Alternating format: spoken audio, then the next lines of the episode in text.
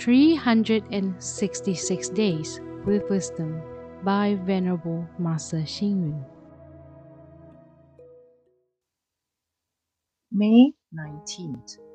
Equality and peace are established when everyone is happy. Great communication and coordination are essentials of this happiness. The relationship problem of a mother in law and a daughter in law exists in most families. The man who plays the role of a son and husband then becomes sandwiched by the two well loved women in his life, and that is not a choice.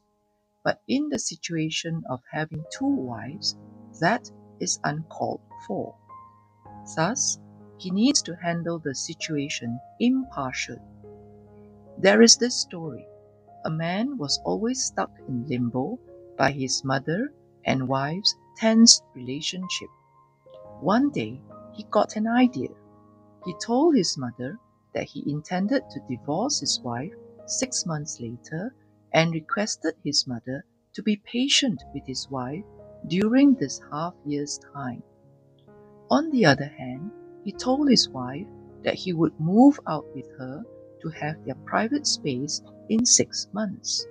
He urged his wife to respect his mother during this time. Half a year later, both his mother and wife had become so close that they would not leave each other. A sandwiched person must perform a delicate balancing act. A cream biscuit is delicious because of the filling in between. If he or she can handle the situation with wisdom, then all sides would be happy. Read, reflect, and act.